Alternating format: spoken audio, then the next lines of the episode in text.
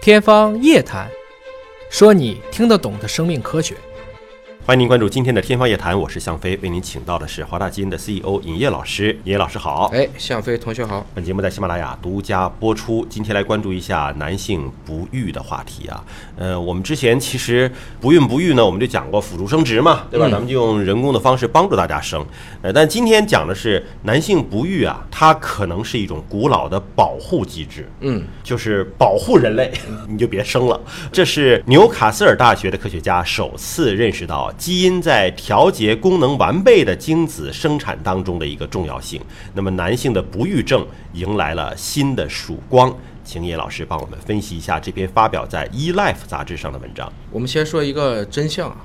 大家一般说生不出孩子都是女人的事儿，那不对的，男人也有责任的。其实男性的不育要比我们实际上公认的要多得多。嗯，其实你问很多做这种辅助生殖的医生来讲，都是雄性，你不能老怨地啊。其实你种子不行，现在这是一个很大的问题啊，就提供的精子质量不够活跃。这篇文章呢是第一次发现了一个基因，这个基因呢它是通过一个同源的基因来看的，他们发现了这个 RBMXL2 基因。它和仅在男性外染色体上发现的不育基因实际上是非常相似的。嗯，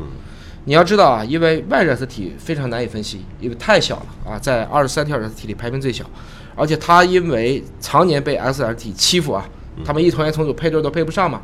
所以外染色体你把它打开了以后，很多都是回文密码，就正反读都是一样的，就防止仅存的这个男性被干掉。啊，因为他在十二周的时候，外染色体是负责给胎儿雄激素的。嗯，如果十二周的话，我干预了，比如说我大量的用雌激素去压制，那即使它是 XY，它也会被培养成人妖的。嗯，还是那句话，我们的性别很大程度上讲是激素决定的，而不是说你本来的可能性决定的。即使你是 XX，我一直打雄激素，你也会变成男的，出现大量的男性一个特征。这个过程中呢，因为外染色体本身难研究，而这个 RBMXL2 这个基因实际上是比较容易研究的。大家就想通过分析这个基因来为这个外染色体上的一个不育基因找到一些可能相关的一些分子机制，这个基因就不存在在外染色体上。是这个样子。因为呢，他们发现了呢，把这个十一号染色体上这个 RBMXL2 这个基因就会阻碍精子产生。嗯这个是在十一号，它是在常染色体上。从这个角度来看呢，大家可能就明白了，像这个 RBMXL2 这个基因